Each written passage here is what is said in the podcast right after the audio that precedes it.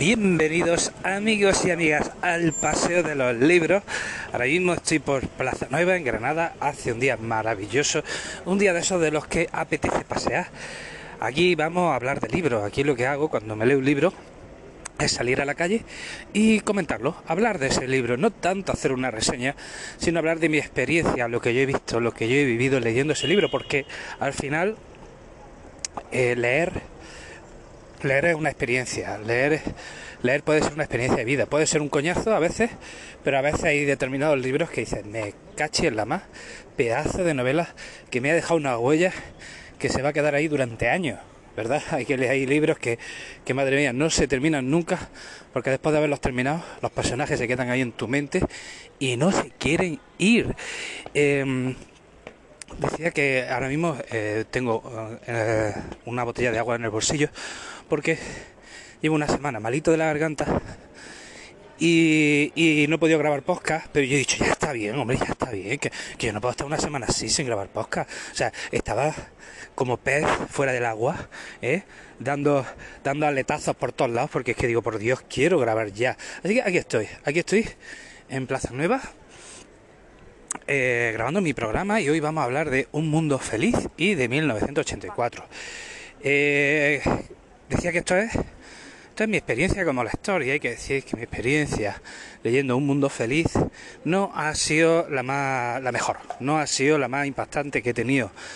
Esta novela no, ha terminado de llegar al fondo de mi corazón. Eh, cada libro tiene su momento o cada momento tiene su libro y los libros son como las personas, como las parejas, como los lugares. Hay determinados momentos para una persona, determinados momentos para un lugar. Si viajas a un sitio cuando no tienes que viajar o estás con una persona con la que no tienes que estar en ese momento, pues la experiencia no va a ser del todo gratificante. Y esto es lo que me ha pasado con el libro. La novela no es mala, no es mala, pero a mí no es que me haya... Bueno, eh, en fin, me la he leído porque yo cuando empiezo el libro lo termino. Vive Dios que lo termino. ¿Y qué sucede? Pues pasado lo siguiente. Eh, yo me leí esta novela con una empecé esta novela con una expectativa enorme, porque siempre la comparan con 1984 de George Orwell, que la leí el año pasado. Y fue una novela que, madre mía, pedazo de monumento. Esa novela es un monumento eh, esculpido en mármol. Y creía que si en todos lados eh, reseñaban Un Mundo Feliz junto a 1984, pues iba a, ser, iba a tener la misma experiencia como lector. Y no, pues no, no ha sido así, por desgracia no ha sido así. Eh, no he vivido los mismos momentos de intensidad que leí, que, sentí cuando leí 1984. Bueno, pues decía que eh, Un Mundo Feliz de Adolf Huxley es una. Ambas novelas son una distopía. ¿vale? Y en un, en un Mundo Feliz, escrita en 1932, cuenta el mundo que se vive en el año 2500 aproximadamente, en un mundo donde ha triunfado el capitalismo. Y la novela de 1984, escrita en 1947, cuenta el mundo que se vivirá en 1984 cuando ha triunfado el comunismo. Curioso, ¿no? Una, una distopía habla del comunismo, otra distopía habla del capitalismo. George Orwell, que escribió la novela después, yo no sé si lo hizo a postas, probablemente no, a lo mejor es una, una, una paranoia mía, pero eh, me ha llamado la atención de que ambas novelas describen dos distopías, cada una de donde ha triunfado un sistema económico distinto. Y voy a empezar contando eh, en qué ha acertado cada una de esas distopías. O sea, estos autores se adelantaron a su tiempo. A mí me gusta mucho leer a esos autores brillantes, esos autores lúcidos, porque me ayudan a entender qué carajo está pasando hoy día. Hoy día las cosas van muy rápido, demasiado rápido, y por eso siempre busco esos referentes intelectuales que me pueden ayudar a saber qué está pasando. Y si me ayudan a saber qué está pasando, pues a lo mejor yo puedo contribuir a que las la cosas no. poner mi granito de arena chiquito para que la cosa no vaya tan mal o vaya lo menos mal posible y además, sobre todo, y ahí es lo importante, mi labor como profesor, ayudar también, si yo entiendo mejor los cambios, si entiendo mejor la sociedad, podría ayudar a mi alumno a entender mejor la sociedad y ayudarle a adaptarse a los cambios que, que nos llegan. Bueno, pues eh, voy a decir en qué acierta, en mi opinión, en mi opinión personal, ¿vale? En qué acierta Un Mundo Feliz de Adolf Huxley. Decía que Adolf Huxley, eh, esta novela está eh, ambientada en el año 2500. ¿Por qué? ¿Cómo? ¿Cómo? ¿Cómo? ¿Cómo? En, en la novela hay una religión que es el Fordismo. el Fordismo, una religión fundada por Henry Ford, y empieza a contar su era a partir del año en el que se crea el primer Ford. Y según la novela, viven en el año 630 y algo después de Ford, o sea, después del primer coche que crea Ford, que es en el año 1908, me parece. Entonces, eh, el Fordismo es una religión en, la sociedad de un mundo feliz. Y decía que aquí ha acertado el Hasley, eh, fijaros, ¿eh? esta, novela la escribió en 1932, pero es curioso, es que hoy día hay empresas que son casi una religión, hay empresas que han conseguido que los consumidores de esa marca eh, se sientan miembros de una comunidad, se sientan bien, se sientan cool y, eso al final es una religión. O sea, estamos seguramente estamos pensando en Apple. Y Apple ha conseguido que los que usamos Apple, eh, por el simple hecho de, usar el icono de la manzanita, ya nos sentimos bien. Eh, nos sentimos como parte de una comunidad, nos sentimos cool. Y al final no hay mucha distinción entre eso y cualquier religión que haya habido a lo largo de la historia. Y digo Apple, digo Reebok, digo Nike, digo cualquier marca que hace que el llevar el simbolito ya no nos hace sentir bien. Pero voy más lejos, o sea, eh, hoy hay marcas que han ocupado el lugar de los estados. Hay empresas que ya han copado el lugar de los estados, que mandan más que los estados. Por ejemplo, Google, Facebook. Eh, esta gente tiene lo más valioso, la riqueza más valiosa, más, más, valiosa que el petróleo, que son nuestros datos. Y al conocer bien nuestros datos, ¿qué, pueden hacer? Vendernos más y vendernos mejor. Y, y, esto es una cosa que ya en la novela está ahí. En la novela, ese, ese capitalismo salvaje ya está en la novela, y repito, una novela escrita en 1932, ambientada en el año 2500, pero que hoy día ya está un poco ahí. ¿no? Yo les digo a los alumnos que hoy día es erróneo preguntar qué país manda más, sino habría que preguntar qué empresa manda más, porque, repito, hay ya empresas que mandan más que los países. Otra cosa, por ejemplo, en la que acierta la novela Un Mundo Feliz. ¡Wow! El tema de los niños. Eh, resulta que en ese mundo feliz los niños nacen en fábrica, eh, nacen en una especie de laboratorio, y durante la novela los personajes hablan de tener hijos como un atraso. Que una mujer se quedase embarazada era un auténtico atraso, era propio de salvajes. Y eso era un atraso de la sociedad. O sea, la sociedad, según la novela, ha evolucionado gracias a que los niños nacen en fábrica y ya los padres no tienen que pasar por, por el trance de, de criar a un niño, del embarazo. No, no, eso es un atraso. En la novela hay reservas de salvajes y esas salvajes eh, están anclados en el siglo XX aún practican el cristianismo, aún leen a Shakespeare y las madres aún se quedan embarazadas. Y desde la perspectiva de esos personajes, esos salvajes, pues ya digo, son salvajes y hacen cosas propias de salvajes como es quedarse embarazadas, que las mujeres se queden embarazadas y que tengan niños. Y decía que en cierto modo, pues, joder, me parece que está acertando el autor. Hoy día es que yo he escuchado conversaciones cada vez se escuchan más conversaciones donde la gente habla de tener niños como una auténtica carga como un auténtico impedimento para sus sueños, como algo algo doloroso, algo que nos va a restar independencia, algo que no, que no nos va a dar nada bueno, que nos va a dar muchas cosas malas. Y estas conversaciones se escuchan a menudo, se escuchan a menudo. No estoy diciendo que esto sea bueno o malo, pero es una realidad. La prueba está en que, bueno, Europa y España cada vez se hace vieja, se hace más vieja. Y, y en esa cultura se nos ha, nos queda inserta esa, esa concepción de que, de que tener niños, bueno, pues que, que no, que es mejor no tenerlo, que tenerlo, que no nos va a traer nada bueno. Eh, ¿Qué más, qué más acertado la novela de Un Mundo Feliz? Ah, bueno, bueno, bueno, bueno, mire, en la novela los personajes toman constantemente una droga que hace que, que les, que les evita todo tipo de dolor, que les evita todo tipo de sufrimiento, que les evita todo tipo de complicaciones y que enseguida se sienten bien. Y yo pensé, o sea, el objetivo es evitar el dolor, evitar el sufrimiento.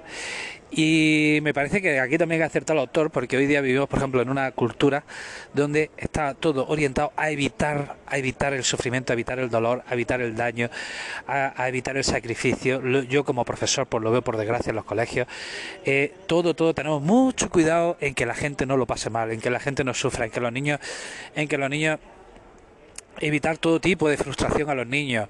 Y vivimos en una era de todo gratificación instantánea, ¿no? Nos sentimos mal, pum, comida basura, nos sentimos mal, un videojuego, nos sentimos mal, una serie de televisión, siempre intentamos evadirnos cada vez que lo pasamos mal y, y, eso no puede ser. O sea, la vida, la vida es jodida, la vida está llena de problemas, la vida es una putada y de, se nos debería enseñar más. Deberíamos aprender y deberíamos enseñar en los colegios no tanto a evitar el dolor y a evitar la frustración, sino a gestionar el dolor. A que cuando nos lleguen tiempos duros, saber, no saber, no, no, evítalo, no, no, ¿qué coño? No. Hay que, cuando nos lleguen tiempos duros, saber afrontarlos, saber ser fuerte en esos momentos, saber superar esos momentos dolorosos. Y no lo que estamos haciendo hoy día, que parece que estamos haciendo lo que en un mundo feliz, tomando una pastillita de soma y ya está. El problema ya no existe y es, es tremendo, tremendo, ¿no? Eh, bueno, creo que estas son tres cosas en las que ha acertado un mundo feliz, hay más. Eh, pero vamos a hablar ya, porque no.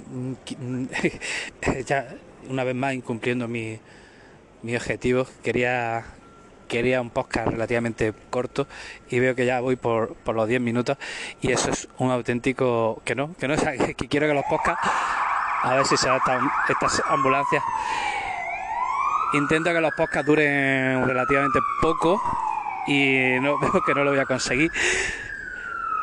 Espérate, voy a cortar un momento. ¿Qué tal? Bueno, ya estamos otra vez aquí. He, cortado la grabación porque me he encontrado una compañera de salsa, entonces la he saludado, ¿no? Bueno, pues seguimos, seguimos con el programa y vamos a hablar ahora de 1984, un monumento literario, una novela inmortal, una novela que me ha dejado huella. Esta sí que, o sea, leerlo sí que fue una experiencia brutal, brutal. O sea, la leí hace ya 7 ocho meses y de verdad, esas escenas todavía las estoy viviendo. Pedazo de historia, pedazo de, luz, de visión que se muestra en esta novela. Miren, siempre se cita 1984 como, como no una novela donde se predice lo que hoy está pasando, porque por desgracia hoy todo está grabado por cámara y eso ya se ve en la novela. En la novela ya se describe ese mundo donde todo está grabado y controlado por un gobierno que es el hermano mayor. Y eso pues ya, ya lo tenemos, ya estamos viviendo en eso, ¿no? Ya sabemos que todo está grabado. Y, pero decía que esta novela va mucho más allá de eso. Esta novela no solo predice un mundo donde todo está grabado, sino, sino que es un auténtico estudio social de cómo los seres humanos podemos vivir bajo una dictadura y no enterarnos. Cómo podemos vivir bajo una tiranía y no enterarnos cómo podemos ser manipulados y no enterarnos. Siempre hablamos, siempre hablamos en tercera persona, ¿verdad? De cómo los demás están manipulados, cómo la sociedad engaña, cómo el gobierno engaña a la gente, cómo los medios engañan a la gente. Pero siempre queremos pensar que es en tercera persona. Siempre hablamos en tercera persona y nunca nos queremos incluir nosotros, ¿no? ¿Y qué pasa? Que el protagonista de la historia eh, vive en un dilema permanente, porque todo el mundo, el gobierno, los medios de comunicación, le dice a él que las cosas son blancos, pero es que él ve negro. Y no, no, no, pero es que él le dice que las cosas son blancas. Y no, no, no, y él ve negro. Entonces, o una de dos. O todo el mundo está loco, eh, o todo el mundo está loco y se vive en una tiranía, o, él está loco. O sea, tiene que haber dos opciones. O él, o, el, o, el, o la sociedad, eh, o se vive una dictadura y él, y él es el único que lo ve, o él sencillamente se ha vuelto loco. Entonces, vive en un dilema permanente, porque quiere, quiere hablar con los demás, quiere enseñarle a los demás que se están equivocando, pero claro, todo está grabado y no se puede. Miren, hay una cosa que inventa el gobierno que es la neolengua. Y la neolengua consiste en, en obligar a los, a los ciudadanos a hablar de una determinada manera con un determinado lenguaje. Entonces, ¿qué pasa? Que se inventan términos para obligar a los personajes, a los ciudadanos, pues a eso, a, insertarles conceptos. Y por ejemplo, hay una idea que es eh, el doble piensa. ¿Qué significa el doble piensa? Que si el gobierno dice blanco, tú crees blanco. Pero si mañana el gobierno dice negro, tú, sin rechistas, tienes que creer lo que diga el gobierno. Hay una escena en la novela Brutal donde, bueno, resulta que, que en este mundo se supone que hay una guerra entre tres países, Oceanía, Eurasia y Asia Oriental. Se supone que Oceanía está aliada de, con Eurasia y lucha contra Asia Oriental. Bueno, pues se supone que esto es una guerra permanente, muy bien, tal.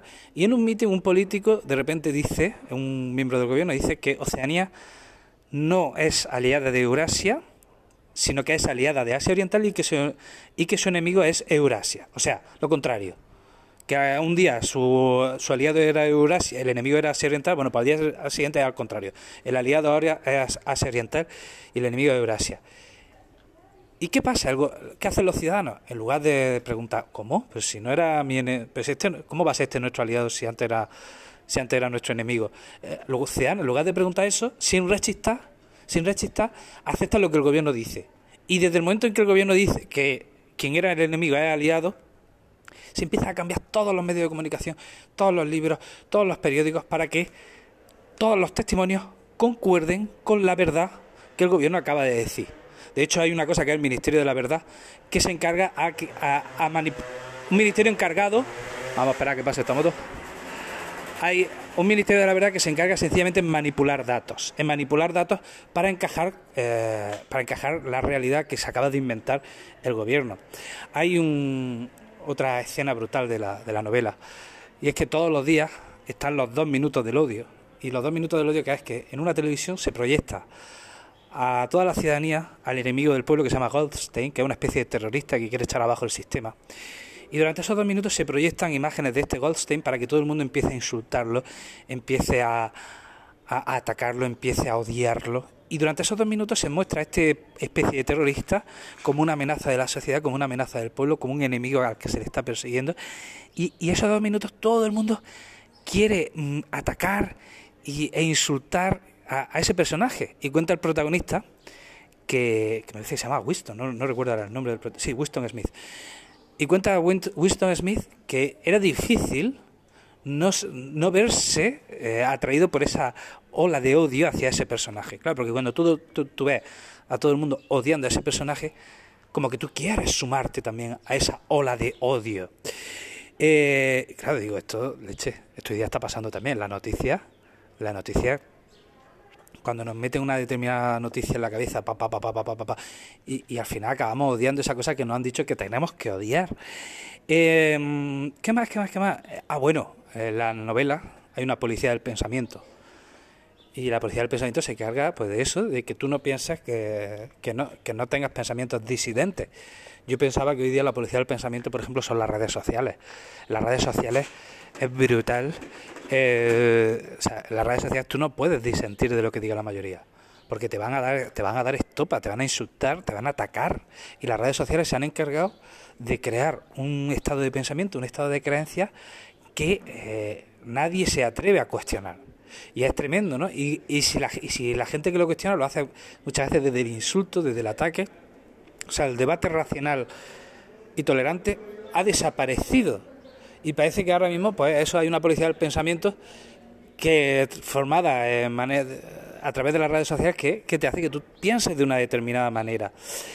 Eh, ¿Qué más? ¿Qué más? Bueno, pues esto es más o menos lo que había lo que había apuntado de, de 1984, ya digo, una novela que me parece eh, impresionante. Sería yo yo que soy profesor de instituto, me digo, me parecería interesante, digo, a lo mejor hacer un estudio de las dos obras es un debate de las dos obras, pero claro, para esto hace, es verdad que hace falta tiempo, pero se podría hacer, ¿no? Eh, comparar las dos novelas, aquí en conclusiones llegan unos autores y llegan otros.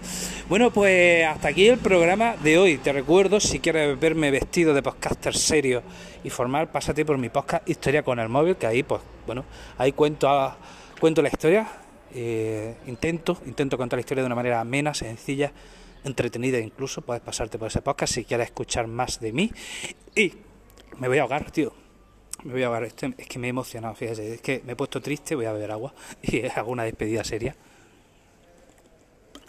Y ahora ya está, que se me seca la garganta. Y bueno, decía que os deseo lo mejor, que, que paséis un gran día, que, que sea cuando sea cuando estéis escuchando esto, pues desearte que las cosas estén bien y que te espero en el próximo programa.